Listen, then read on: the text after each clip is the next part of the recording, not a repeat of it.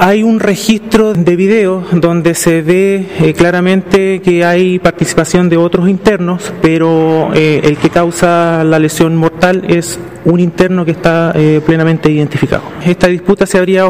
se había generado hoy día em, producto de que la víctima habría entregado información a oficiales de, gendarmería, cosa que en el ámbito o en la jerga de ellos eso no, se, no se les permitido.